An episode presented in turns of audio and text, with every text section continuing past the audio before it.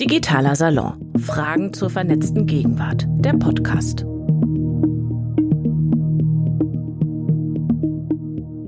Herzlich willkommen auch von meiner Seite. Ich bin Katja Weber und moderiere den heutigen Abend und freue mich, dass ihr so viele seid. Das ist ja wirklich enorm. Da könnten wir sofort direkt danach Genossenschaftsanteile äh, ausschütten. Wir müssten dann nur erst klären, wofür. Aber das machen wir. Ähm, ich sehe, dass einige stehen. Das ist vielleicht nur so mittelschön über äh, einen Abend nach einem Arbeitstag oder auch nach einem Faulenzertag. Äh, nebenan wird gestreamt, also hier einmal äh, die, diese hohle Gasse entlang und da ist so ein Saal. Ähm, das ist etwas weniger gemütlich, weil Lehrer, dafür habt ihr eure Ruhe und eine große Leinwand. Äh, fast für euch alleine. Das nur als Tipp, aber äh, schön ist es natürlich auch, wenn viele hier sind, denn wir möchten ja auch mit euch diskutieren und äh, heute Abend dafür auch wieder die Gelegenheit schaffen. Ja, äh, jetzt hat Sina ja die Machtfrage äh, schon äh, gestellt. Ich glaube, das wird auch noch mal Thema sein heute Abend. Ich habe noch mal nachgeguckt. Wir hatten vor vier Jahren mal einen digitalen Salon, der hieß vielleicht noch ein bisschen euphorischer. Ähm, damals mein Haus, dein Boot, unser Auto. Ich glaube auch ohne Fragezeichen. Und es ging aber schon auf dem Panel darum, äh, solidarisches Teilen von ausbeuterischem und auch selbstausbeuterischem Ausquetschen zu unterscheiden. Inzwischen, glaube ich, ist diese Unterscheidung im Großen und Ganzen den meisten klar. Die großen Plattformen organisieren kein Sharing, sondern ein beinhartes Geschäftsmodell, bei dem fast alle Risiken bei uns liegen, bei den Nutzerinnen und Datenkühen. Und äh, die Ressourcen, das hatte Sina ja auch schon gesagt, für dieses Geschäftsmodell bringe ich Doofmann dann auch noch selbst mit meine Wohnung oder mein Auto. Heute wollen wir gucken, ob und wie sich äh, diese technologische Dienstleistung des Matchens, denn darüber reden wir, glaube ich, im Wesentlichen bei Facebook, bei Tinder, bei Amazon, ähm, wie sich diese Dienstleistung kooperativ kooperativ nutzen oder umwidmen lässt. Und wir reden eben über genossenschaftliche oder kooperative Plattformen. Wir streamen heute wieder. Hallo auch in den Stream, wenn ihr uns dort äh, seht. Und wir schieben auch das Video, falls so nach 20 Minuten hat man ja doch meistens mal so dieses, dass man über was anderes nachdenkt. Wenn ihr das nochmal nachgucken wollt, was 20 Minuten nach jetzt im Video zu sehen ist, das wird in ein paar Tagen auch äh, hochgeschossen auf die Seite des HIG und äh, auf YouTube. Äh, und für alle, die uns im Stream sehen, auch noch der Hinweis, Hashtag Dicksaal äh, ist das Mittel der Wahl, wenn ihr da was reinrufen oder kommentieren wollt. Äh, die, die hier im Saal sind, können so reinrufen oder aber noch besser Platz nehmen. Bei uns hier vorne, für euch ist dieser Stuhl äh, reserviert. Ähm, da müssen jetzt auch nicht irgendwie ausgeruhte Impulsreferate gehalten werden. Uns würde es äh, auch reichen, eure Beobachtungen oder vielleicht auch Nachfragen zu dem, was hier gesagt wurde, zu hören oder eure Kritik, wieso dies oder das noch nicht angesprochen wurde. Mit wem redet ihr dann? Ihr redet dann zum Beispiel mit Janik Hahn, der ist aktiv für die SPD in Berlin beschäftigt sich mit netzpolitischen Themen, ist bestimmt total froh, dass wir heute vielleicht wenig über das Europaparlament reden. Ähm, wir haben äh, dich aber gehört, oder ich zumindest, auf Deutschlandfunk Kultur. Da hast du kürzlich gesagt, zum 15. Geburtstag von Facebook, wir brauchen ein soziales Netzwerk jenseits marktwirtschaftlicher Interessen. Clara Wolf ist da, die promoviert als Volkswirtin gerade im Rahmen der Forschungsgruppe Platforms to Share, da haben wir ja schon alles drin, am Institut für ökologische Wirtschaftsforschung und da schaut sie sich insbesondere genossenschaftliche Plattformmodelle an. Was funktioniert da, was funktioniert da nicht und das wollen wir natürlich heute auch von dir hören.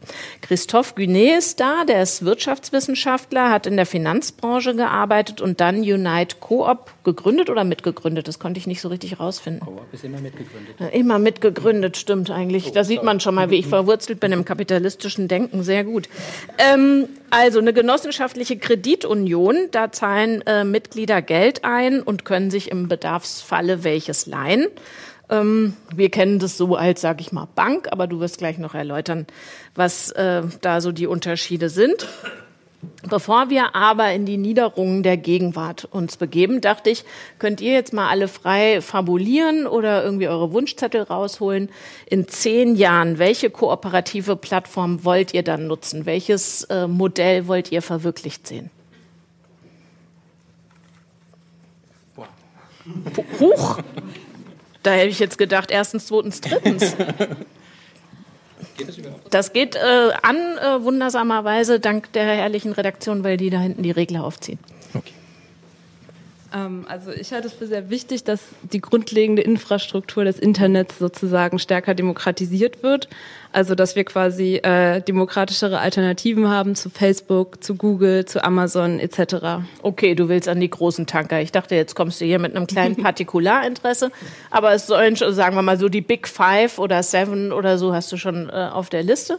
Wer oder was äh, wäre es denn bei dir, Yannick? Welche Plattformen möchtest du als Genosse dann mitbetreiben und gegründet sehen? Also ich beschäftige mich ja viel mit sozialen Netzwerken, deswegen würde ich ein genossenschaftliches, öffentlich-rechtliches soziales Netzwerk haben wollen, weil ich glaube, mhm. wenn man sich anschaut, das kam ja schon in, in der Vorrede mit den Bildschirmzeit, wenn ich es bei mir mal anschaue, wie viel Zeit ich mit sozialen Netzwerken mich beschäftige, ähm, und ich glaube, da bin ich keine Ausnahme. Ähm, von den meisten hier im Raum ist es einfach extrem viel Zeit. Und wenn man sich einfach anschaut, wie die organisiert sind heute, und ich war mal ein ganz großer Fan von sozialen Netzwerken, weil ich an das Facebook-Motto, dass man zusammenkommt und dann alles besser wird, irgendwie mal geglaubt habe. Und wenn ich mir jetzt anschaue, auch gerade mit den zurückliegenden Wahlen, mit vielem, was passiert ist, dann ist das irgendwie nicht positiv für die Gesellschaft, sondern eher negativ, dass man in fast den Extremismus getrieben wird. Mhm. Mal das schöne Beispiel hatte ich letztens bei YouTube, dass ich mir die Rede von Angela Merkel von der Münchner Sicherheitskonferenz angeschaut habe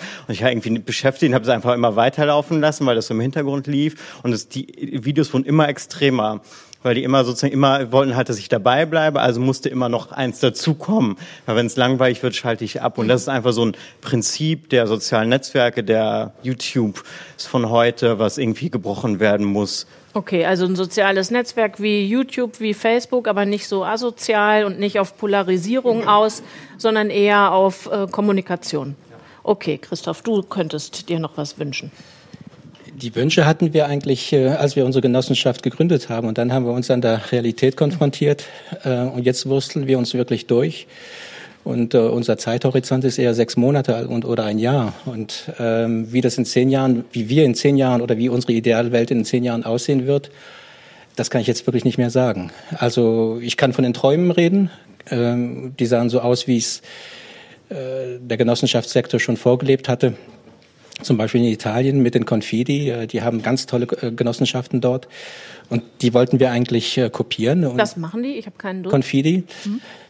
Italien, nebenbei gesagt, ähm, ist das Land mit dem größten Anteil an Selbstständigen. 30 Prozent der mhm. dort Arbeitenden sind, sind selbstständig.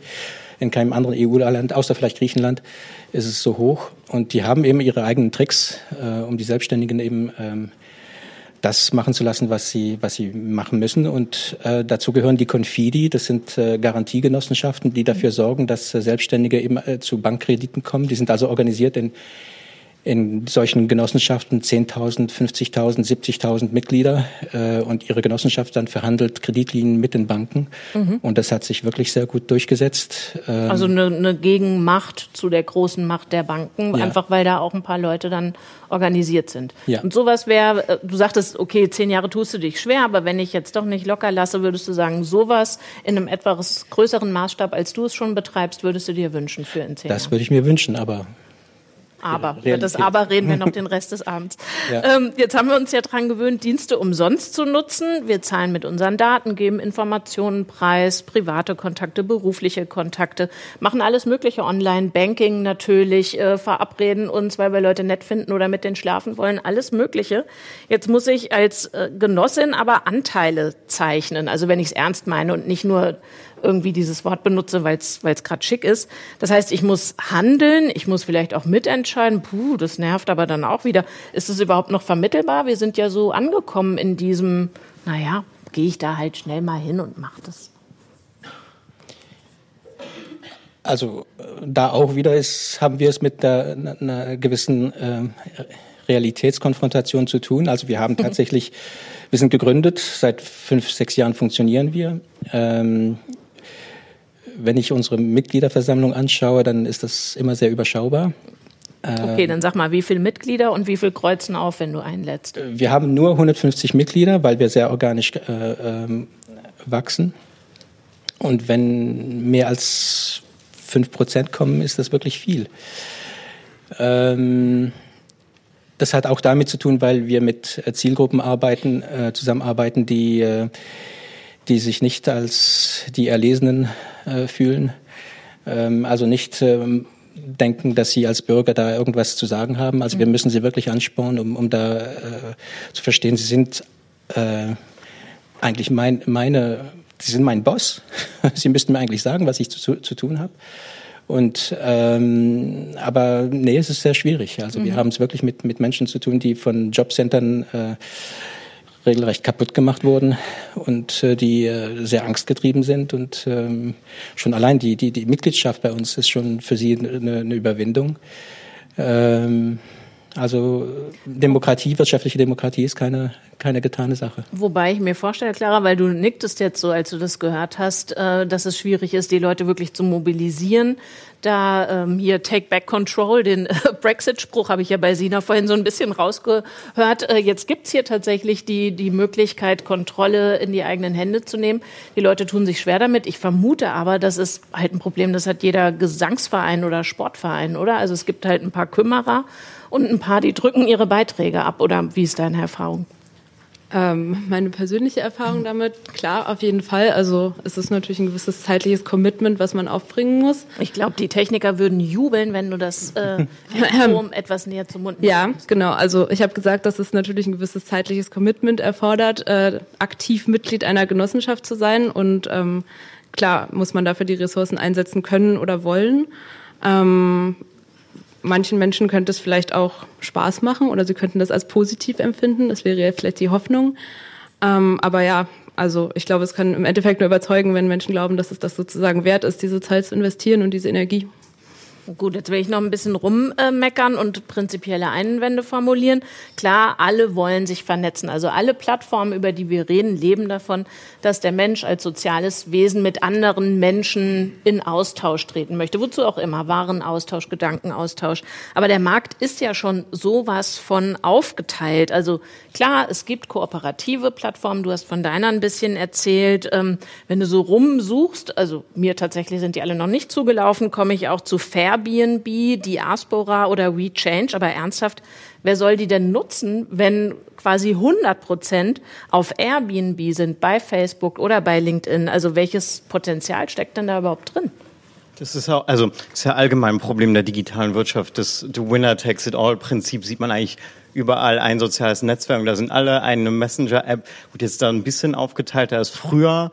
Und das ist aber so ein Prinzip, was man irgendwie brechen muss. Und ich glaube, die Frage hat sich ja gestellt, warum, also wollen die Leute überhaupt mitmachen? Weil die, die klassischen Apps oder die kommerziellen, kapitalistischen, wie auch immer, sind eben super praktisch, weil sie halt extrem viel Geld haben und extrem viel Geld in, in jedes mini kleine Designstück reinstecken können, damit es einfach gemütlich wird, damit es schön wird, damit man dran bleibt und damit man am Ende auch noch süchtig nach diesen äh, Apps ist. Und ich glaube, wir sind aber an einem, und wenn man immer, ich bin ja mal mit Datenschutz rumgelaufen und haben die Leute mal gesagt, ja, mir ist es egal, weil ich kriege dann nur meine personalisierte Werbung von Facebook geschaltet. Und stimmt ja auch, vielleicht ist sie sogar manchmal netter, als wenn man irgendwie für was Werbung bekommt, wo man sagt, es interessiert mich nicht. Ich glaube aber, wir sind jetzt an einem Punkt angekommen, wo die großen Unternehmen vier Sachen vereinen, was noch nie da war. Einmal eine extreme wirtschaftliche Macht, einfach, das kann man nicht abstreiten. Wenn man die wertvollsten Unternehmen ansieht, sind das fast nur noch Digitalunternehmen. Sie haben extrem viel Geld, das heißt, alles, was nach oben kommt, wird sofort aufgekauft. Sie haben Zugriff auf die Presse, einfach weil ganz viel äh, sozusagen Artikel über Facebook gehen und sie haben den Debattenraum, den politischen für sich und das ist einfach ein. Können wir die Diskussionsrunde beenden und sagen, ja, da ist der Zug wohl abgefahren? Nee, und das ist sozusagen meine Hoffnung jetzt. Dass sozusagen vorher war das immer sehr gemütlich. Man hat gesagt, okay, und ihr habt mal gefragt, welche kooperative Plattform man selber nutzt. Und ich musste dann, obwohl ich ja großer Verfechter davon bin, selber überlegen. Mist, diese heimtückische Frage. Genau, und, und dachte Zettel. dann so, oh, Diaspora, da war ich mal angemeldet, mhm. aber auch schon seit acht Jahren nicht mehr eingeloggt. Ich glaube, das gibt's gar nicht mehr. Und dann dachte ich, hm, so fair BNB bin ich auch nicht, sondern auch bei Airbnb. Äh, ich nutze auch irgendwie Uber. So ich, also so ich bin das beste Beispiel dafür, dass man im Prinzip das gut findet, aber es am Ende nicht nutzt. Und ich habe einfach die Hoffnung, Oho. dass am Ende jetzt der gesellschaftliche Druck und auch so die, die negativen Konsequenzen für die Gesellschaft so groß sind, dass sich immer mehr Menschen auch sagen, okay, ich engagiere mich vielleicht auch lieber, macht vielleicht ein bisschen mehr Arbeit, aber gehe weg von den großen Plattformen und gehe zu einer netteren Alternative hin. Das finde ich schon mal großartig. Darf ich mal, mache ich sonst nie, weil ich es schrecklich finde, aber in dem Falle würde ich mal um extra Applaus bitten. Weil üblicherweise frage ich so um die Zeit, möchte sich nicht jemand zu uns setzen, aber offenbar war die Gedankenblase gut sichtbar. Und äh, dann sag uns doch bitte, wer du bist und was dich von dem bisher Gehörten angepiept hat. Danke sehr. Äh, Clemens ist mein Name. Ähm, The Impact Farm bauen wir gerade auf als digitale Genossenschaft, planen wir. Scheitern so ein bisschen an den 30.000 Euro äh, Sacheinlage. Ähm, konkret jetzt hierzu, weswegen ich äh, dieses Angebot sehr gerne annehme mit Kritik oder respektive Gedankengänge. Ähm, der erste Punkt, äh, als erste Frage an euch beide. Hat sich das Plattformmodell dich überlebt? Ich habe gestern, vorgestern einen Artikel gelesen nach Apple Plus, äh, dass es hieß Apple TV Plus. Ähm, das kannibalisieren sich die ganzen Plattformen, also im Filmbereich. Wird nicht sozusagen die Marktwirtschaft die Plattformindustrie auffressen? Als erster Punkt, und das ist so ein bisschen angelehnt an dich, Christoph, als zweite Frage dahingehend. Ähm, was meinst du, wie dankbar eine Volksbank oder eine Raiffeisenbank ist, wenn du als Bank auch noch dazu kommst in den Ort? Und die Volks- und Raiffeisenbanken dazu verpflichtet sind, Genossenschaften je nach Gewinn- und Verlustrechnung vor, ähm, vorbe also vorteilig einen Kredit zu gewähren. Also was sie eigentlich schon machen. Insofern ist die Frage, kannibalisierst du damit nicht eigentlich schon Genossenschaftsmodelle, die seit 100 Jahren da sind? Das an beiden Fragen. Okay, dann würde ich die in Bausch und Bogen frage nach dem großen Ganzen. Also müssen wir nur so an der Seitenlinie warten. Dann erledigt sich das schon von selber. Würde ich vielleicht sagen, kann Clara aus der Sicht der Forscherin was zu sagen. Und die zweite ging ja klar an dich, Christoph. Mhm. Ähm, ja, kannibalisiert sich das selber. Ich würde sagen, die Empirie gerade spricht eher dagegen. Also wenn man sich anguckt, äh, wie äh, die, die wertvollsten Unternehmen oder so äh, aufgelistet sind, sind ja sehr viele davon Plattformen. Ähm, ich glaube, vielleicht, was wir an diesem ähm, Smart TV-Markt beobachten, ich weiß nicht, äh, der Markt ist jetzt nicht mein, also dieser spezifische Markt ist jetzt nicht mein Expertisefeld, aber ähm, Oft ist es ja so, dass es am Anfang mehrere Alternativen gibt und in dem Moment, wo eine Alternative so eine gewisse kritische Masse erreicht hat, dann eben dieser Netzwerkeffekt, den ihr vorhin ja auch schon so ein bisschen indirekt angesprochen hattet, eben einsetzt und den Plattformen dann eben sehr stark zu großem Wachstum weiter verhilft. Ähm Darf ich kurz eine Fußnote einfügen äh, und nochmal um das Auflösen des Wortes Netzwerkeffekt? Mhm. Äh, Netzwerkeffekt ist der Effekt, dass auf Plattformen es in der Regel so ist, dass die Plattform wirklich attraktiv wird für NutzerInnen in dem Moment, wo genügend andere Menschen schon angemeldet sind. Also zum Beispiel, äh, wenn ich Airbnb benutzen möchte und mir da eine Wohnung buchen möchte, dann ist die Plattform für mich erst dann attraktiv, wenn es genügend Menschen gibt, die auch eine Wohnung inserieren. Mhm. Ich würde mich quasi nicht auf einer Plattform anmelden wollen, wo noch niemand äh, sonst außer mir ist, weil sie einfach quasi dann ja ihre Intermediärs- oder ihre Matching-Funktion so gesehen ja gar nicht erfüllen kann. Kurze Schärfung nur zu der Frage. Ja. Äh, die Frage zielt darin ab, wie häufig bist du bereit, neun Euro zu, pro Monat zu bezahlen? Ähm, ich hatte gelesen, dass Universal Studio jetzt eine eigene Plattform aufmachen will. Es sind verschiedene. Jetzt kannst du das gleiche auch transportieren, zum Beispiel auf dem Bereich Uber. In den USA gibt's Lyft, ist der größte Mitbewerber. Äh, gibt's auch noch weitere äh, Modelle. Also wie häufig wird eine Plattform kopierbar sein? Und das ist genau das Problem, glaube ich, die die Plattformen haben werden. Also deine Frage von Anfang äh, hin, wie werden in zehn Jahren Plattformen aussehen? Wird es Plattformen überhaupt geben? Wäre meine Kernfrage. Mhm. Und wie werden sie aussehen danach? Aber darf ich da nur einen Satz, weil ich, ich nutze, also dass Apple gestern eine Plattform angekündigt hat, werte ich als genau das Gegenteil, weil selbst der, das wertvollste Unternehmen der Welt merkt, dass es mit Hardware eigentlich kein Geld mehr verdienen kann oder nicht mehr so viel oder irgendwann einfach zu Ende ist und es zu Plattformen hingehen muss. Also selbst die haben nicht mehr sozusagen müssen da hin und das würde ich eher umgekehrt deuten, wenn alle großen Unternehmen da hingehen, weil sie mit anderen Sachen kein Geld mehr verdienen, würde ich eher sagen, dass die Plattformen noch größer werden und diverser und ich glaube, es gibt schon Platz für ausreichend Plattformen, weil alle sie, also gerade im Videostreaming finde ich, sieht man dann Netflix, die sich sehr auf Serien, Amazon, die sich eher auf Filme, anderen, die eher auf alte Filme. Also gibt schon, glaube ich zumindest genü genügend Nischen und ich glaube, das Zahlungsbewusstsein im positiven Sinne auch hat zumindest im Internet zugenommen, dass man sagt, ich bin auch bereit, irgendwie 30 Euro im Monat in unterschiedliche Plattformen zu stecken, damit ich irgendwie was bekomme. Aber irgendwann ist gesättigt, das ist auch klar. Aber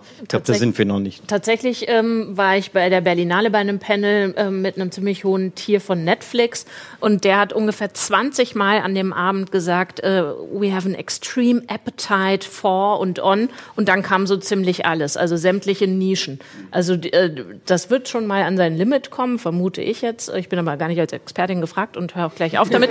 ähm, ähm, sondern äh, aber offenbar da ist da noch reichlich Hunger da. Also die gehen davon aus, wir werden noch ein paar Produkte äh, und, ein, und ein paar äh, Neukunden los bzw. anwerben. Aber jetzt wollte ich noch mal dich fragen und ich habe nicht vergessen, dass du aber auch noch eine Frage an Christoph hattest. Dich wollte ich noch mal fragen. Du äh, äußerst dich jetzt so defetistisch, hast dich aber hier vorgestellt mit, äh, ich gründe gerade eine Plattform, formulierst dann aber nur Einwände dagegen. Also A ist es ja hier zum Provozieren ja auch da. Ja? Man okay. muss ja auch ein bisschen äh, das journalistische Mittel der Provokation nutzen. Äh, B ähm, ich sehe ganz klare Vorteile in der Genossenschaft. Mhm. Ja? Das ist äh, zum Beispiel sehe ich persönlich die Genossenschaft als das Idealmodell für Startups.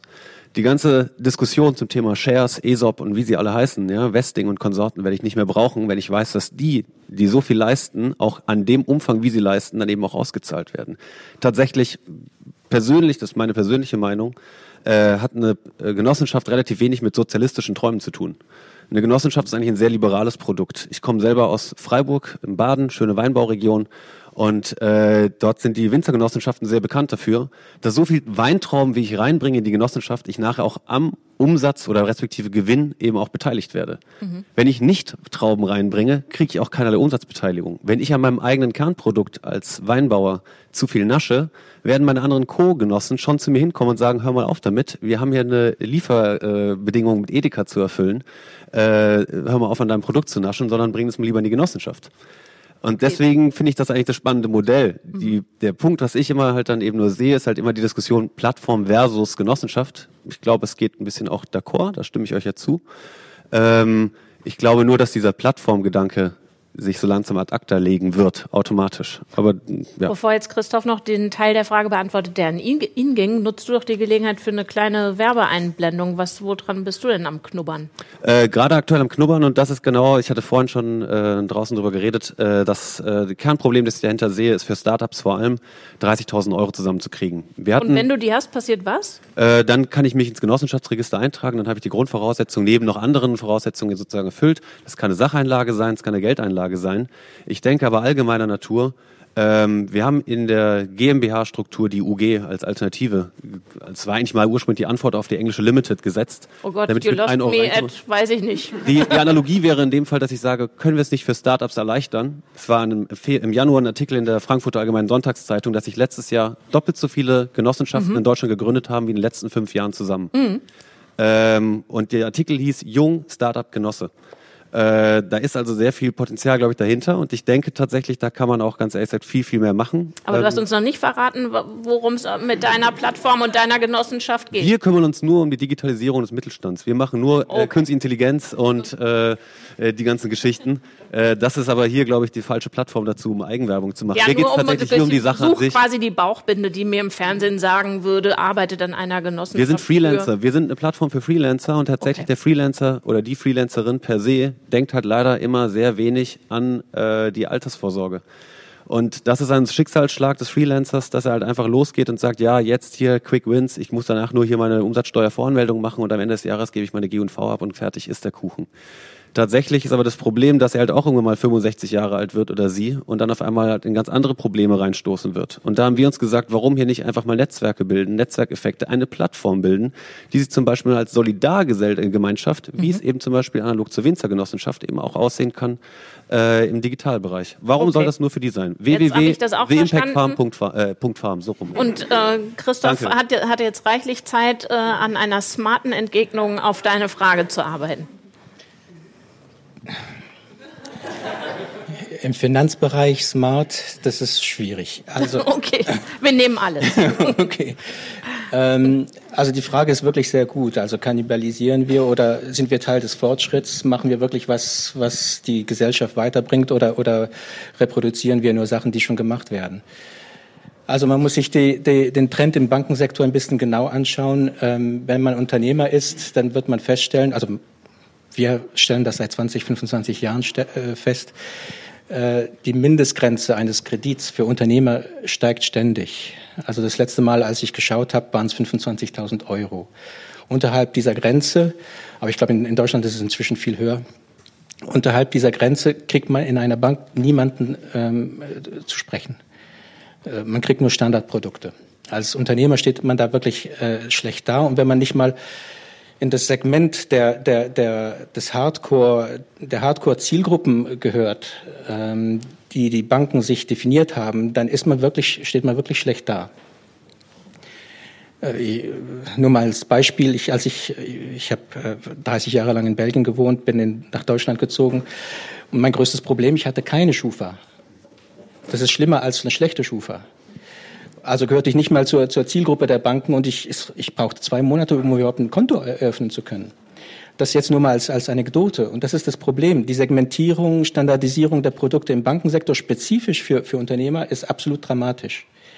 Also es stimmt, es gibt Volksbanken, es gibt Sparkassen, aber die, die spielen dasselbe Spiel. Und äh, wenn man sich die Produkte für, für, für Unternehmer anschaut, die, die werden immer gleicher und, und äh, immer unerreichbarer. Deswegen sind wir jetzt gerade dabei, äh, das Schiff zu orientieren, reorientieren oder machen wir gerade ein Rettungsboot? Ich bin jetzt eher im Rettungsboot, als wirklich die ganze Gesellschaft wieder zu reorientieren. Aber nur zum Thema, nur um das jetzt, ich will es nur mal ansprechen, die traditionelle Weise, Banken zu regulieren, wirklich praktisch zu regulieren, bestand darin, dass man seine eigene Bank aufbauen konnte. Ich bin mit meiner Bank nicht zufrieden, mit meiner Volksbank, Sparkasse und so weiter. Dann mache ich eben meine eigene. Dann setzen wir uns zusammen, tun unser Kapital zusammen und machen das. Seit den 80er Jahren ist das nicht mehr möglich. Und deswegen wussten wir, deswegen haben wir das auch alles gestartet. Ähm, wir wissen, dass es schlimmer und schlimmer wird. Konten eröffnen, als Unternehmer zu existieren, wird immer schwieriger. Und da haben leider die deutschen Sparkassen und die, die, die, die Volksbanken ein ganz schlimmes Spiel gespielt in, in, in Brüssel. Die haben da mitgespielt in der, in der, in der, im Stoppen von neuen äh, Finanzstrukturen.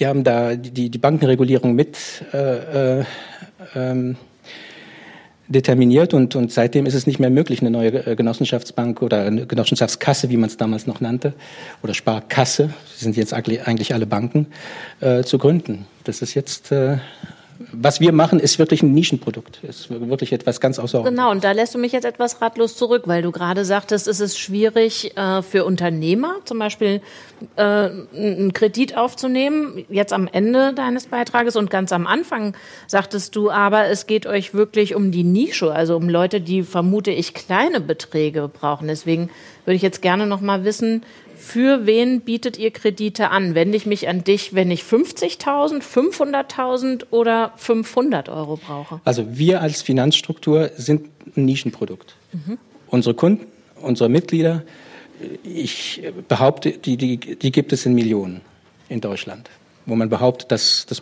der Bankensektor wirklich gut funktioniert. Also wir haben einfach nur keine Indikatoren, um zu zeigen, dass wirklich der, der, der, der, äh, der Markt hier völlig äh, versagt, auf äh, unterem Niveau, unterhalb von 50.000 Euro. Wir können nur das machen, was wir mit unserem Kapital machen können. Also wir vergeben kleinere Kredite bis 5.000 Euro, eventuell bis 7.500. Wenn sich Leute zusammenschließen, ihre Kredite zusammentun, dann werden es eben mehr, größere Kredite. Aber äh, im Moment können wir einfach nicht mehr machen, weil wir eben unser Geld von den Mitgliedern kriegen oder von, von freundlichen Mitgliedern, die mehr Geld haben. Äh, hallo. Ähm, und äh, damit wachsen wir halt. Und das stelle ich mir wiederum auch sehr schwierig vor. Ich würde mich auf jeden Fall an dich wenden, wenn ich 5000 Euro brauche. Wenn ich 5000 Euro zu Hause rumliegen habe und vielleicht sogar noch einiges mehr, würde ich jetzt nicht unbedingt nach dir suchen und dich fragen, kannst du was damit anfangen? Also wie kommt ihr überhaupt zu eurem äh, Kapital? Also wir haben ganz traditionelle Tricks des Genossenschaftswesens benutzt. Also die, die Kredit brauchen, sowieso um Mitglied zu, äh, zu sein, muss man erstmal Kapital, ein bisschen Kapital in die Genossenschaft rein investieren, 100 Euro. Manche tun, stecken mehr rein, 2000, 3000 Euro. Sie kriegen ja auch ein bisschen Dividenden und Zinsen. Ähm, und die, die Kredite wollen, die müssen mehr investieren. Die müssen mindestens ein Viertel ihres mhm. Bedarfs mhm. da in die, in die Genossenschaft, investi Genossenschaft investieren.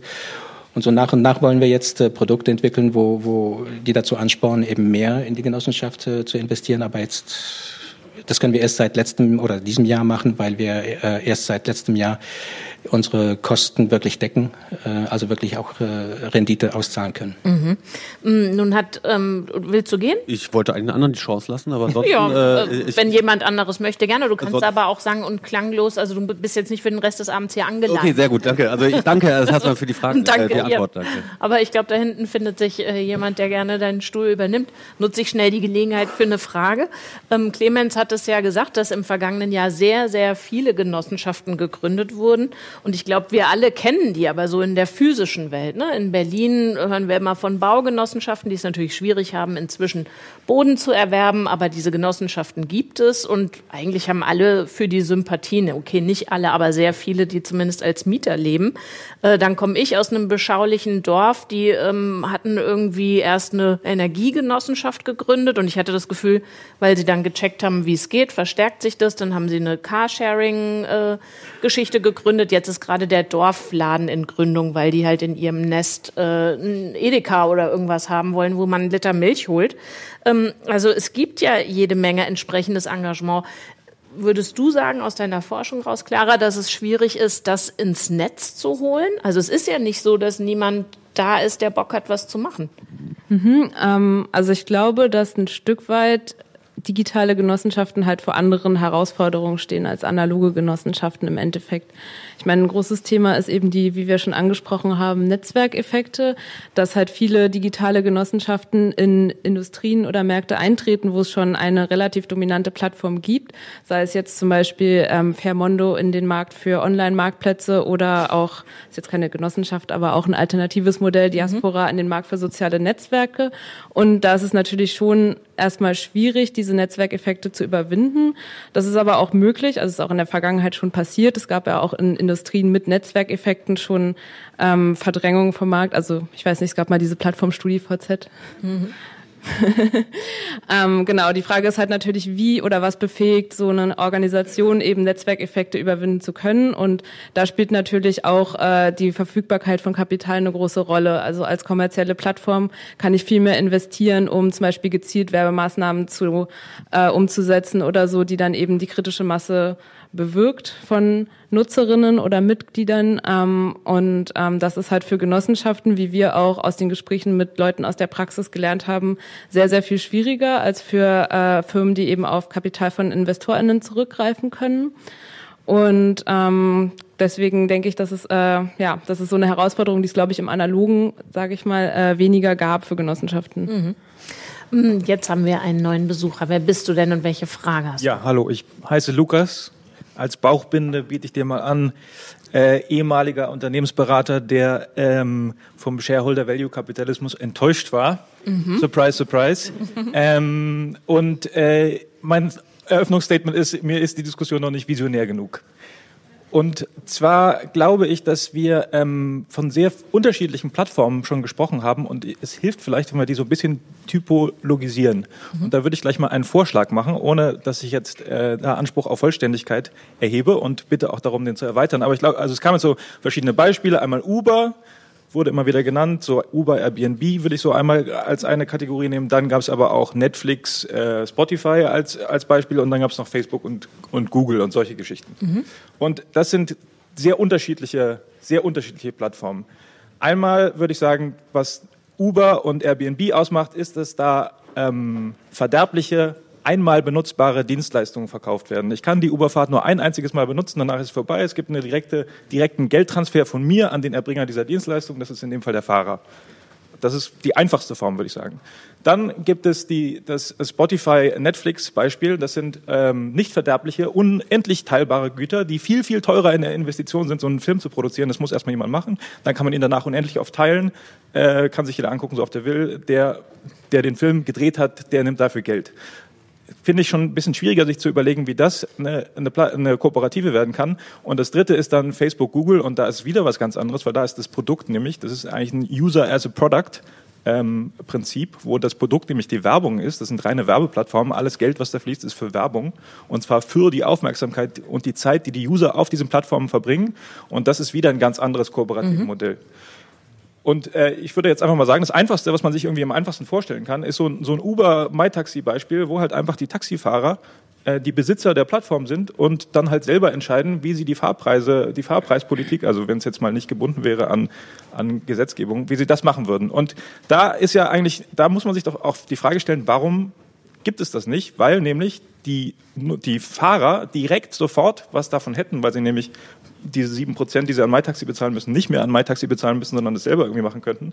Und ähm, die auch diejenigen sind, die diese, die eigentlich selber sich bei diesem Dienst ja anmelden müssen und man da eigentlich auch eine, eine schnelle Verbreitung erreichen könnte. Also das ist die Frage, warum oder was, welche Bedingungen müsste man schaffen, dass sich so eine Plattform etablieren könnte, die sich dann irgendwie doch auch über eine gewisse Art von Netzwerkeffekten schnell ausbreiten könnte.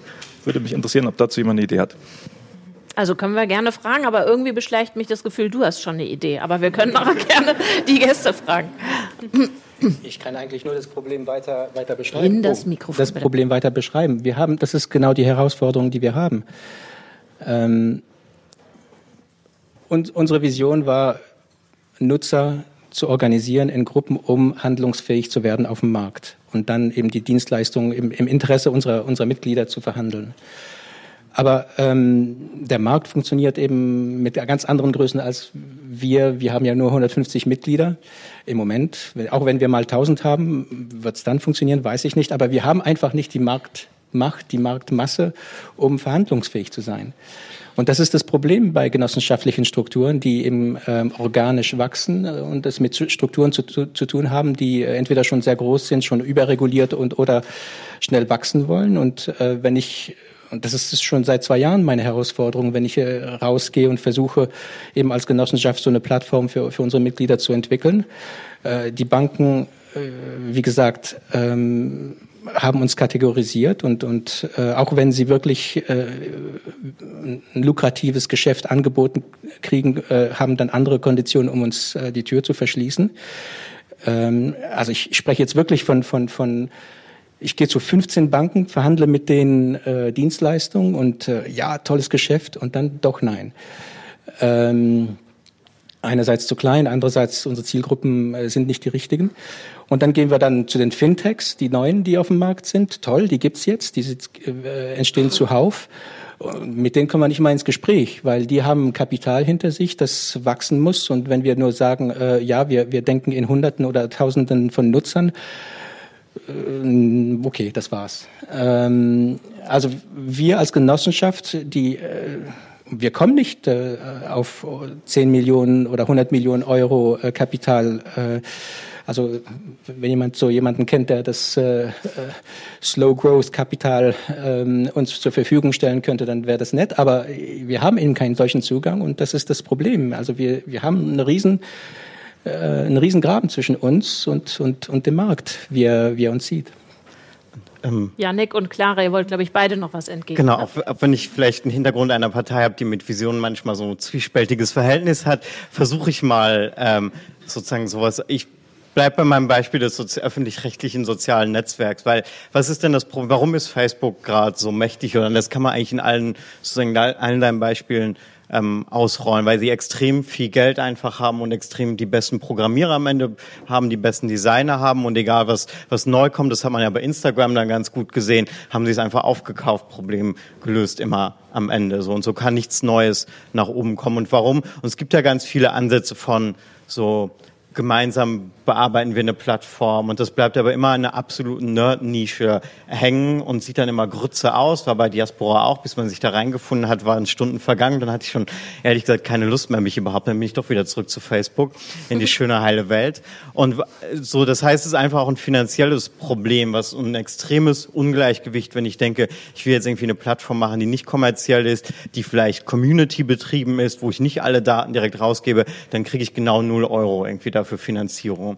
Und deswegen habe ich mir mal so als Idee überlegt, dass man eine Digitalsteuer machen könnte. Ich weiß, die kommt irgendwie auch noch nicht, weil aus irgendwelchen Gründen, aber man könnte ja mal die endlich mal einführen auf europäischer Ebene. Und dann hätte man einfach mal drei bis fünf Milliarden schätzungsweise. Und das könnte man in Fonds geben, wo man äh, Unternehmen oder halt Kooperativen, was auch immer, Plattformen, die Open Source sind, die Community betrieben sind, einfach mal damit fördern. Und dann hätte man zumindest einen Teil Ungleichgewicht finanziellen ausgewichen und einfach, wenn man mal so drei, fünf, drei bis fünf Milliarden hätte, die man in so Plattformen reinstecken könnte, dann hätten die am Ende auch eine ganz andere Macht als jetzt, wo man dann irgendwie ein paar Hacker zusammen hat, die das in der Freizeit machen und die dann irgendwie gegen den weltweit größten Konzern der Welt irgendwie versuchen zu agieren mit den besten Programmierern. Und das kann einfach nicht gelingen, selbst mit dem, der größten Vision. Und da muss man einfach die finanziellen Verhältnisse, glaube ich, ein bisschen zumindest wieder gerade rücken. Okay, nehmen wir dann äh, mal mit in den Ideentopf Digitalsteuer. Clara, was wäre deine Antwort auf Lukas Frage? Also ich hatte spontan so zwei Hypothesen auf deine Frage,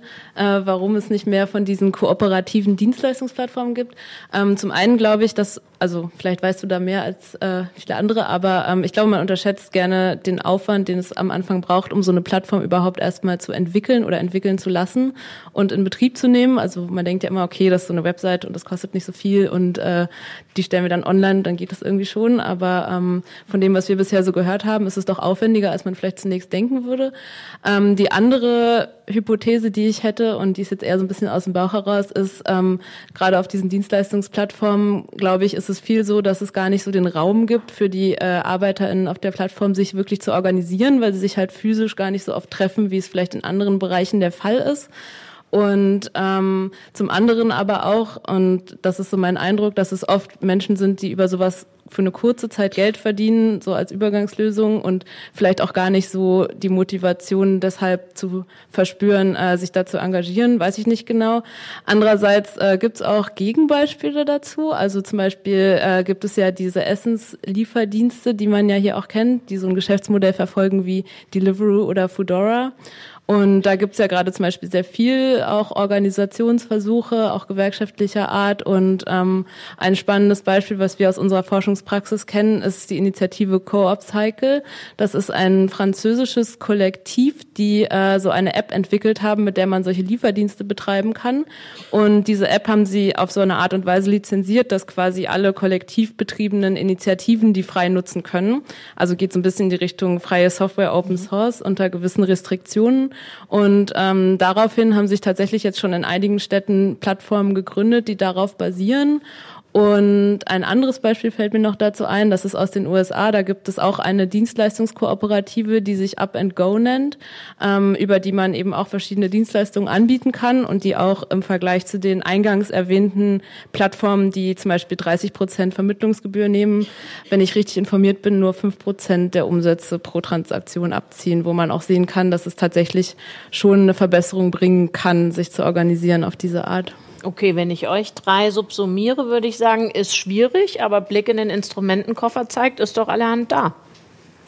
Ja, also die Plattform, die du genannt hast, die ähm, kannte ich auch noch nicht, aber es ist sehr interessant. Aber meine Hypothese wäre jetzt gewesen, und dann äh, bin ich auch fertig, äh, dass es vielleicht ein Mischmodell braucht. Also dass die klassische Kooperative, die so von Null anfängt, eben diesen Professionalitätsgrad, den die Nutzer erwarten und den Organisationsaufwand, der dahinter steht, auch alleine nicht stemmen kann, sondern dass man so eine Mischung bräuchte von irgendwie äh, schon auch einem Unternehmer, der irgendwie dahinter steht oder irgendeiner oder auch einem öffentlich-rechtlichen Investor oder irgendjemand, der äh, ein bisschen was vorschießt und dann eben die Nutzer da stärker mit einbezieht. Und ich glaube insgesamt, dass eben auch der Gesetzgeber da eigentlich eine starke, viel stärkere Rolle hätte und aber das sehr verschlafen hat. Auch das, das Prinzip des Netzwerkeffekts ist ja überhaupt nicht neu. Monopolisten, äh, dafür gibt es eigentlich das Kartellamt und auch als das Telefon erfunden wurde, gab es das gleiche Problem, dass sich da so Monopolanbieter äh, herausgefunden haben. Also irgendwie müssen wir mal aufwachen und mal bessere visionäre Politik machen. Auch bei der SPD, bei der ich übrigens auch Mitglied bin. ui, ui, ui.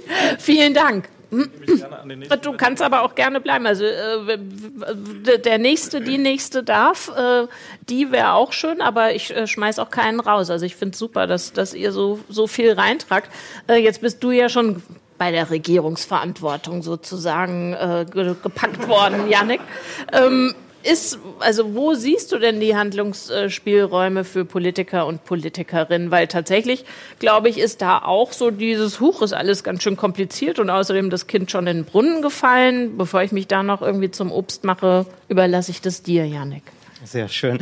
Äh, ja, ich bin gerade so ein bisschen äh, nach der Urheberrechtsreform so ein bisschen wieder auf, auf den Boden der Tatsachen zurückgekommen, was so der Wissensstand in der Politik über die Digitalisierung angeht. Vorher wäre ich vielleicht noch ein bisschen optimistischer gewesen nach den ganzen ja, Bemerkungen, so wäre alles von Google gesteuert ähm, sein soll. Aber ich glaube einfach, dass man einmal, und da sehe ich zumindest auf einem guten Weg, das wurde schon angesprochen, das ganze Thema, ich meine, es ist eigentlich irrsinnig, dass man damals erlaubt hat, dass Facebook und Instagram zusammengehen, rückblicken, was für eine extreme Datenmacht die bekommen. Und wenn ich da gerade auf europäischer Ebene anschaue, dann wird zumindest mit den ganzen Strafen, die jetzt kommen, ist man zumindest weiter. Das Kartellrecht, was zumindest auch Datenmacht jetzt langsam mit einbezieht, ist man da ganz gut, also ist man zumindest ein bisschen auf einem guten Weg. Was so die Regulierung angeht, ist es noch schwierig und wo es dann noch schwieriger wird, ist der Schritt danach, eigene Visionen und eigene Gestaltungen, wie wollen wir denn eigentlich? Weil jetzt ist gerade sehr stark die Technik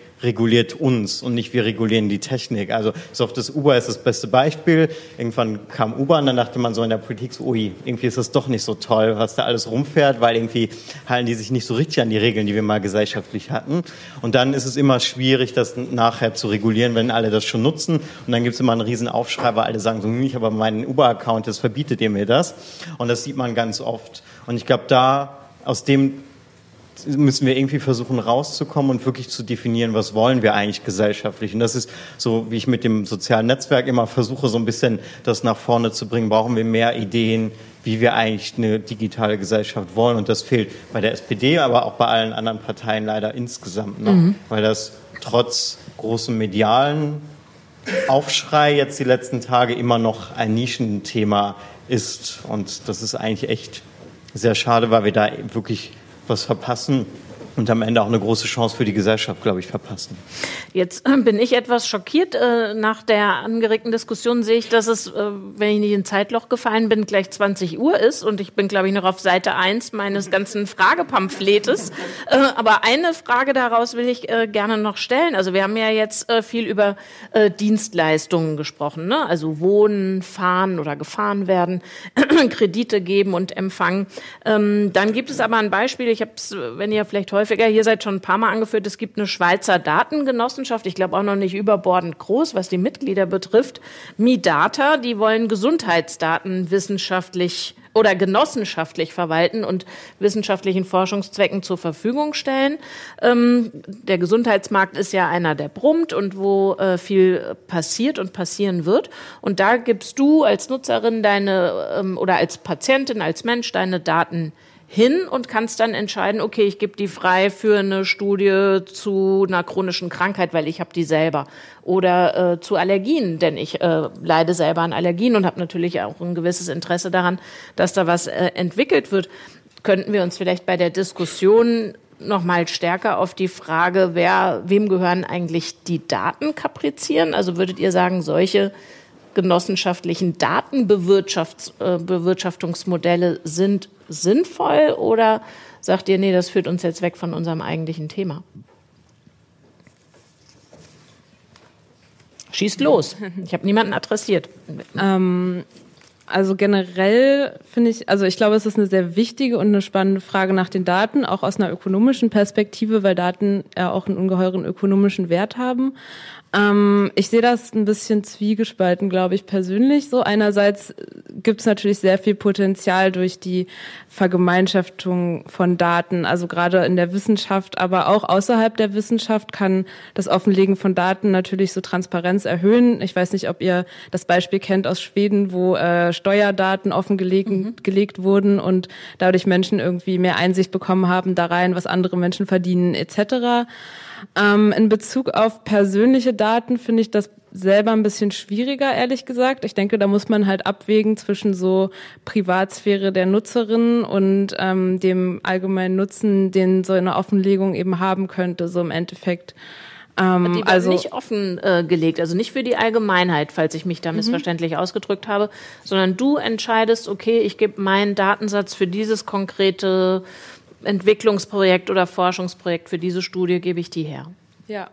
Ich meine das jetzt eher auf so einem generelleren mhm. Level irgendwie die Frage nach, ähm, einerseits ist es ja auch äh, gerade in dieser wettbewerbsrechtlichen Debatte, die du ja auch angesprochen hast, ein so ein Punkt, dass es eben irgendwie das Monopol über Daten gibt und dass es eben auch den Markteintritt schwerer macht für neue Plattformen etc.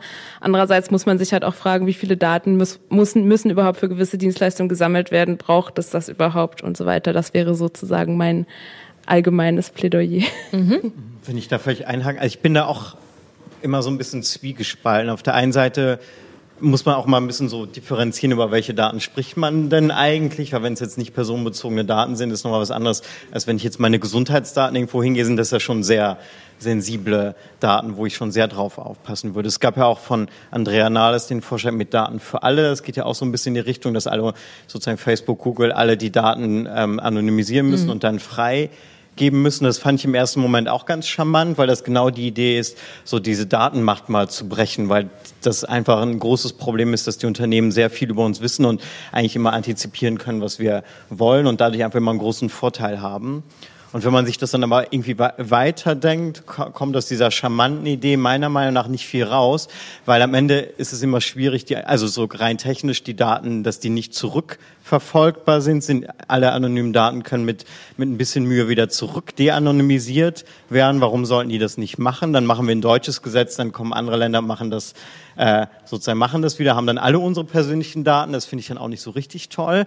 So und wer nimmt dann die Daten am Ende? Diese Riesenberge. Das waren ja, wenn Amazon, Google, Facebook alle ihre Daten freigeben würde, wenn es ja Riesendatenmengen. Wer nutzt die? Das sind Amazon, Google und Facebook wieder, weil die am besten mit Daten umgehen können. Deswegen bin ich so ein bisschen skeptisch, dass diese Idee, die Daten freizugeben oder auch und auch diese diese Idee, die, die reinen Daten, so, dass die Nutzer darüber rein immer so individuell entscheiden können, ist in der Theorie auch ganz toll. Aber wenn man sich das in der Realität anschaut, wenn ich jetzt funktioniert das ja auch nicht wirklich, weil die Transparenz da total schwierig ist, mhm. total schwierig für einen persönlich einzuschätzen, was man machen kann. Das wäre ja wieder so ein gewisser elitärer Gedanke, dass die, die irgendwie gut mit, mit Digitalisierung, mit Computern umgehen können, hätten da wieder so einen großen äh, Vorsprung vor anderen. Das ist ähnlich wie mit Verschlüsselung sieht man das ja.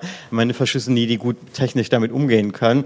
Es wäre aber eigentlich eine staatliche Aufgabe, das zu schützen. Und so sehe ich es eigentlich auch bei Daten, dass es nicht unbedingt nur in die individuellen Hände gehen sollte. Okay, dann traue ich mich jetzt kaum noch nachzuschieben, was die Kanzlerin vor etwa, einem Jahr vorgeschlagen hat, nämlich eine Datensteuer. Also in irgendeiner Weise den Wert, den ich äh, erschaffe, wenn ich konsumiere oder in irgendeiner Weise Netzwerke, ähm, diesen Wert, den ich erschaffe, nämlich den Datensatz, zu bepreisen. Da vermute ich mal, gebt ihr alle Daumen runter?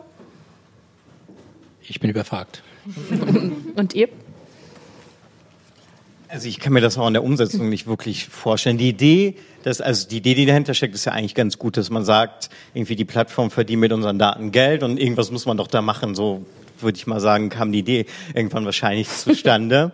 Und dann, was, was macht man drauf? Man setzt eine Steuer drauf, so der klassische politische Ansatz. So, es ist Digitalsteuer hast du auch gerade formuliert. Wenn ich nur noch mal sie hier oben Natürlich anmerken. ganz anderes. Ich weiß, aber von wegen klassischer politischer Ansatz. Ja, nee, und äh, da fehlt mir auch noch so ein bisschen die, die Umsetzung, also wie will man denn Daten so direkt besteuern? Also da fehlt mir noch so ein bisschen die Umse das Umsetzungskonzept. Das klingt vielleicht im ersten Moment charmant, aber so, da wüsste ich gerne mehr, wie man das denn genau machen will, wie sie auf, auf Kilobyte und Megabyte Daten irgendwie eine Steuer machen oder wie genau soll das irgendwie besteuert werden auf Gewinn am Ende, aber dann ist ja die Digitalsteuer, deswegen fehlt mir da so ein bisschen der, der der Punkt, wo ich das so genau greifen kann. Tatsächlich war das in den Presseberichten, die ich gelesen habe, auch nicht weiter ausgeführt, weil ich glaube, direkt da endete auch schon der Gedanke. Aber jetzt sind wir ja ähm, tatsächlich bei der Frage, wollen wir damit sozusagen einen gemeinnützigen Wert schaffen oder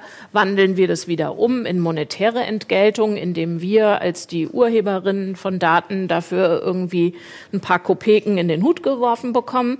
Ähm, da würde mich interessieren, Christoph, wie ist das denn bei dir oder bei euch? Also kannst du dir äh, etwas auszahlen und wenn ja, wie viel? Bei unseren Größenordnungen, nee, noch nicht. Ähm, also das ist nicht der Job, von dem du lebst. Nein, aber sein. vielleicht irgendwann mal schon. Mhm. Ähm, also ich, ich, ich will gern darauf reagieren, aber jetzt mhm. nicht in der Weise. Ähm, was mir auffällt, ist, ist bei der ganzen Datenfrage ist, wie, wie, wie negativ das ähm, hauptsächlich in Deutschland gehandhabt wird. Äh, wenn ich mir allein schon die Schufa anschaue, ähm, ähm, man müsste mal über die Grenze schauen und, und, und, und, und sich ansehen, wie der, der, der Bankensektor äh, zum Beispiel in Belgien oder in Frankreich ähm, die ganze Negativ, der ganze Negativdatenschatz äh, über die Konsumenten äh, handhabt. In Belgien ist Was ist denn ein negativer Datenschatz? Also Schufa äh, dient dazu oder wird dazu genutzt, ähm, durch die Banken genutzt, um die Schlechten von den Guten zu, zu mhm. unterscheiden. Also, also, wenn ich der den äh, Flat Screen liefere, die zahlt den auch. Genau, und ich will nur die Guten behalten und die mhm. Schlechten sollen mal fernbleiben. Ja. Und das wurde in Belgien verboten. Ähm, in Belgien gibt es nur eine positive Schufa. Man, mhm. man, man, gibt nur die positiven Daten über, über Konsumenten. Man weiß also über die anderen nichts, nichts, äh, nichts Bescheid. Ähm, und das hat, das führt zu viel weniger Ausgrenzung als, als anderswo. Mhm. Ähm, und wenn jetzt ähm, wir als Konsumenten, als Nutzer, als Bürger ähm, mehr Entscheidungskraft in der Richtung hätten, also dass man positiv mit unseren Daten nur umgehen darf, ähm, fände ich, hätten wir da wirklich viel erreicht. Ja. Mhm. Das heißt, äh, das ist ja eine ganz klassische politische Aufgabe, schafft die Schufa ab. Ja, nur ist das eben in, in Deutschland eine private Sache. Es gehört das Teil des Markts, während in, in Belgien ist das Teil der, der, der Zentralbank. Äh, da hat man klar definiert, das ist Teil des, des öffentlichen Geschäfts. Jetzt würde ich natürlich gerne wissen, ob ihr noch Fragen habt oder sagt, geht noch mal dahin zurück oder wieso wart ihr noch gar nicht in der Ecke? Äh, wie immer, wenn wir hier so tun, als hätten wir ein Thema zu bereden, fließt natürlich ganz viel ineinander. Was kommt euch denn oder ist euch vielleicht zu kurz gekommen? Bitte schön. Willst du vorkommen oder lieber sitzen bleiben? Wie, wie, wie du magst. Ups. Wo, wo ist denn die nochmal? Ich frage für eine Freundin. Wie heißt die andere amerikanische äh, Kandidatin, die jetzt vielleicht überraschenderweise, wo in Deutschland die Linke in sich vielleicht zusammenbricht, äh, diese Position neu entdecken und sagen, okay, Silicon Valley hat diese Plattform hervorgebracht, jetzt wollen wir sie aber nationalisieren oder in anderer Form ähm, zumindest aufbrechen, also Stichwort Wettbewerbsrecht. Wo, ja, wo bleibt denn dieses generelle Thema, äh, dass Plattformen jetzt nach zehn Jahren quasi zu etwas geworden sind, das entweder reguliert oder aufgebrochen werden sollte, sogar, äh, und dass das sogar eine Mainstream-Meinung ist? Mhm. Darf ich das äh, noch weiter äh, zuspitzen und äh, fragen, enteignet Facebook? Ist das, ist das die Fragerichtung? Das, das mhm. Tatsächlich hatte ich neulich ein Interview mit einer Philosophin, die ich das fragte. Ähm, Lisa Herzog heißt die und forscht so zur Zukunft der Arbeit. Und die meinte, ja, so und fand das eigentlich eine ganz gute Idee. Wie seht ihr das? Ich hatte vorhin, meine ich, rausgehört, dass ihr sagt, bringt es nur in Maßen oder ihr habt zumindest Einwände zumindest zerschlagen bei Facebook wäre schon mal ein Anfang, dass man zumindest wieder Instagram, Facebook, dass man die Datensilos endlich mal wieder auseinander bekommen würde. Und ich würde dem auch, ich finde, wir haben hier einen positiven eine positive Entwicklung, wenn man sich gerade auch das Beispiel aus den USA anschaut, was ja jetzt nicht unbedingt der, also was irgendwie äh, nicht gerade kritisch immer zu den digitalen Plattformen ist, da gab es ja den Prozess von Amazon, die ein zweites Headquarter gesucht haben und sie gesagt haben, alle Städte sollen sich bewerben, wo alle Städte sich überboten haben mit Geschenken und Steuernachlässen und irgendwie Kaktusse, die verteilt wurden, weil irgendwie als Symbol, also haben die Städte alles Mögliche gemacht und dann soll es ja nur nach New York ähm, kommen und da gab es einen großen Protest, inklusive mit äh, sozusagen Politikerinnen, die jetzt sehr bekannt ähm, geworden sind. Und das fand ich einfach mal positiv zu sehen, dass auch die Bevölkerung gesagt hat, warum soll das reichste Unternehmen der Welt mit dem reichsten Mann der Welt an der Spitze Steuernachlässe bekommen, nur weil es hier hinkommt und ähm, Jobs schaffen. Ich glaube, da sieht man zumindest auch gerade in der amerikanischen Debatte, aber ich glaube auch in der europäischen hm, umdenke. Jetzt habe ich die eigentlich eigentliche naja, Frage vergessen. Naja, ich würde sagen, du antwortest auf die, in meiner zuspitzenden journalistischen Diktion würde ich sagen, äh, auf die Frage enteignet Facebook, würdest ja. du sagen, naja, ne, ja, backt erstmal kleinere Brötchen. So klang das jetzt für mich, oder? Also ne, erstmal erstmal Mittelziele ausgeben äh, vor dem großen Ziel. Ja, und wir oder, bräuchten eine Alternative. Das ist ja auch, Enteignung ist dann auch nicht... Na sozusagen Selbstzweck, sondern müssen wir auch politisch eine Alternative anbieten können, was wir denn ansonsten haben wollen. Und das sehe ich gerade mhm. zumindest gesamtgesellschaftlich noch nicht. So, was würdest du sagen, Clara? Ran an die dicken Tanker und wenn ja, mit welchem Ziel? Ähm, ja, ist äh, eine schwierige Frage. Ähm, ich glaube halt, dass derzeit allein schon dieses Zerschlagen, was du vorschlägst, wahrscheinlich schon als eine ra ziemlich radikale Forderung angesehen würde und Enteignung wahrscheinlich äh, in der näheren Zukunft politisch nicht so durchsetzbar ist. Ob ich es gut finden würde oder nicht, ähm, naja. Tja, ähm, müsste wahrscheinlich mit einem größeren wirtschaftlichen Wandel auch einhergehen. Ähm, aber tja, ja. Hast du eine Idee, Lukas? Ich habe noch. Ja. Ja, ja klar. Ähm, und zwar, ich, äh, Natürlich. Auf den letzten Metern. Nein, und zwar ähm, äh, würde ich jetzt nochmal nochmal das eben durchgehen wollen und die Vision, also ich finde, man muss sich ja nicht daran, davon abhalten lassen, dass es politisch schwer durchsetzbar ist. Das ist ja gerade das Schöne an Visionen, dass es da ja erstmal nicht darum geht, äh, ob es jetzt tatsächlich gerade ganz konkret möglich ist oder nicht. So wie auf den Mond zu fliegen. Das war komplett unmöglich und auch eigentlich unsinnig, aber es war dann irgendwie trotzdem möglich. Also man muss sich auch mal trauen, ein bisschen mehr zu denken. Und da würde ich sagen, so jetzt nochmal auf die verschiedenen Punkte zusammengefasst, wie ich das sehen würde, wenn ich darf. Und zwar würde ich sagen, so, so Plattformen, ähm, die dazu führen, dass Arbeitskräfte ausgebeutet werden, siehe Uber, Helblinge und so weiter, die müssten eigentlich unter so einem Kooperations, äh, unter so einem ähm, Genossenschaftsvorbehalt überhaupt nur erlaubt werden. Das fände ich zum Beispiel eine gute, einen guten Ansatz, weil im Moment ist es ja so, also die ganze Regulierungsthematik mit Taxigewerbe, Pipapo, das ist ja alles, steckt ja alles noch mittendrin. Also wieso sagt man nicht einfach, okay, ihr dürft das machen, aber die, die Arbeiter, die sonst eben drohen, ausgebeutet zu werden von diesen Plattformen, das ist ja das Problem, die müssen eben daran beteiligt werden. Das wäre die Vision Nummer eins für äh, Uber und Co. Die Vision Nummer zwei für Facebook und Co. wäre, äh, was man da finde ich, erstmal machen könnte, ist, man könnte erstmal hier diesen User as a Product Gedanken aufbrechen, dadurch, dass man sagt, okay, die Nutzer werden jetzt an dem Geld, was sie für die Plattform verdienen, mal beteiligt. Wie wäre denn Und das? wer setzt das nochmal eben durch? Das setzt äh, der, die Euro, das Europaparlament setzt das durch. Ach so. Mit ja. dem habe ich sehr gute Erfahrungen. Nein, aber das ist ja, das ist ja eine politische, das ist ja politisch, eine politische Maßnahme. Man könnte sagen, okay, hier User as, ich finde User as a Product, wenn man das sich mal durchdenkt, das ist ein total perverses Konstrukt eigentlich. Und da könnte man sagen, ja, das, das geht so nicht mehr. Da müssen die Leute beteiligt werden. Dann wird es nämlich transparent und dann können die Leute auch ein Opt-out sagen und sagen, nee, ich will überhaupt nichts damit zu tun haben. Und äh, ihr dürft mir jetzt hier keine Werbung mehr zeigen und dann müssen die ihr Geschäftsmodell nochmal grund, ganz grundsätzlich überdenken. Und Facebook würde ich eine ein Anti-Echo-Chamber-Gesetz auferlegen, so eine Post-Diversifizierungsmaßnahme, dass eben die Leute nicht in so Radikalisierungsstrudel geraten, sondern dass es da irgendwie so ein bisschen so einen Gegeneffekt gibt und dass wir nicht irgendwie Leute haben, die dann in ihren verschwörungstheoretischen Silos sich vergraben. Mhm. Sondern so ein zwangsweises Matchen genau, ja, der Außenwelt. Ja, genau, so ein, zwangsweise, so ein zwangsweise so ein bisschen irgendwie so ein bisschen mal auch die Gegenposition sehen einfach um den Horizont ein bisschen breiter zu halten.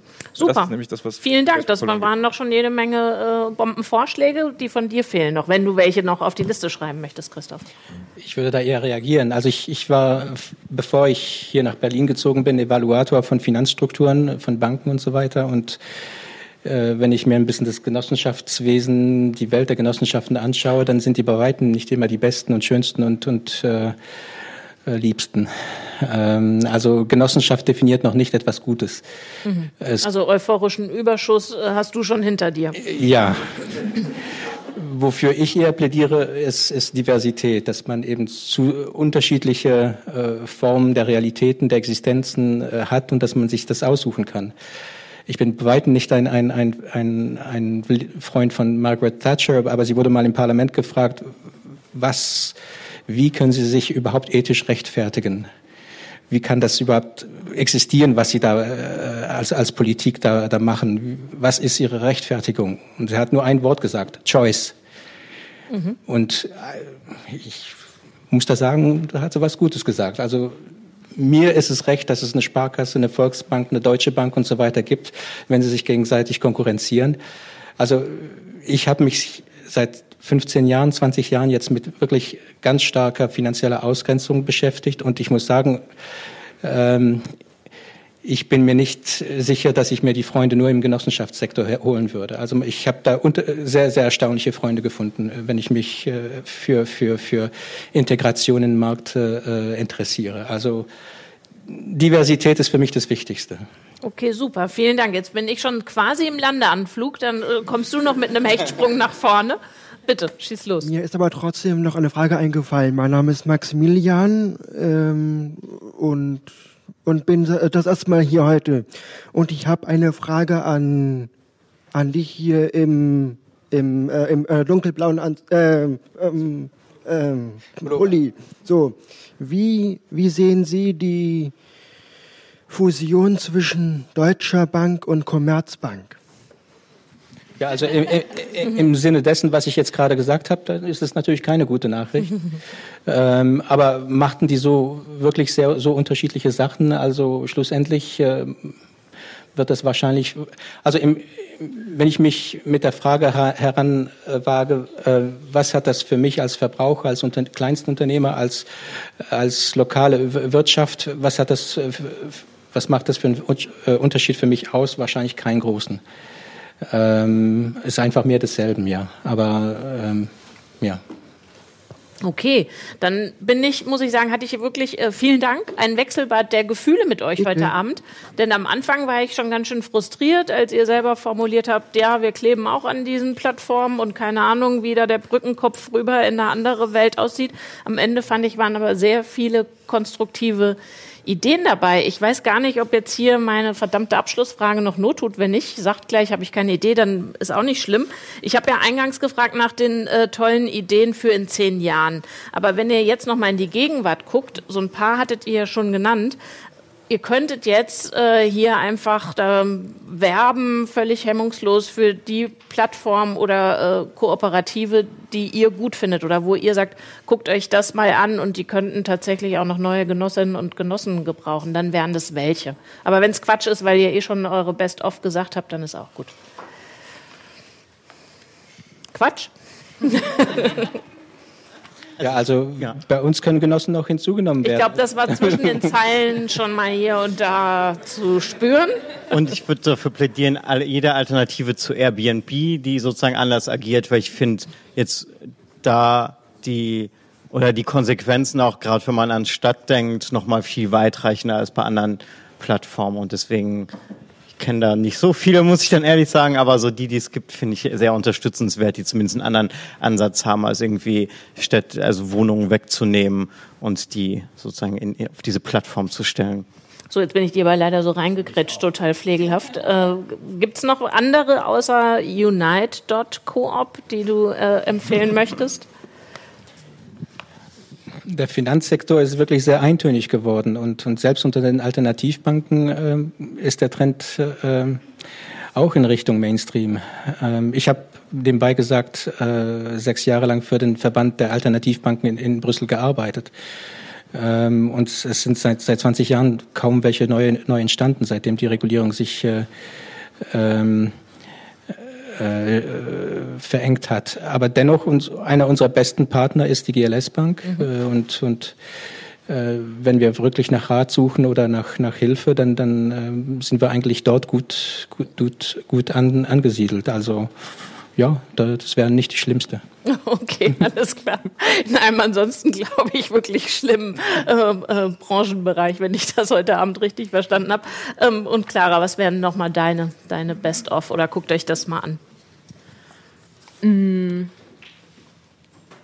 Also, ich finde ja Diaspora gar nicht so schlimm, wie du es beschrieben hast mittlerweile. Ähm, ich finde es ein sehr spannendes Projekt und äh, denke, es lohnt sich damit zu beschäftigen und generell sich zu überlegen, was passiert auf den Plattformen, die ich nutze, was tun die eigentlich und ähm, was bezahle ich dafür, auch in nicht monetären Dimensionen. Okay, Fragen, die ihr gerne mitnehmen könnt, wenn ihr jetzt gleich in der U-Bahn schon anfangt zu gucken, was ist eigentlich passiert in den anderthalb Stunden, wo ich nicht auf Facebook war und wo ist meine Amazon-Bestellung, zu welchem Nachbarn gehe ich heute noch. Also habt vielen herzlichen Dank für die Diskussion und auch an die Zuschauer, die nach vorne gekommen sind, für die Fragen aus dem Publikum. Ich glaube, das war ein schöner Problemaufriss, aber tatsächlich auch mit äh, super Ideen, über die wir bestimmt hier nochmal reden können.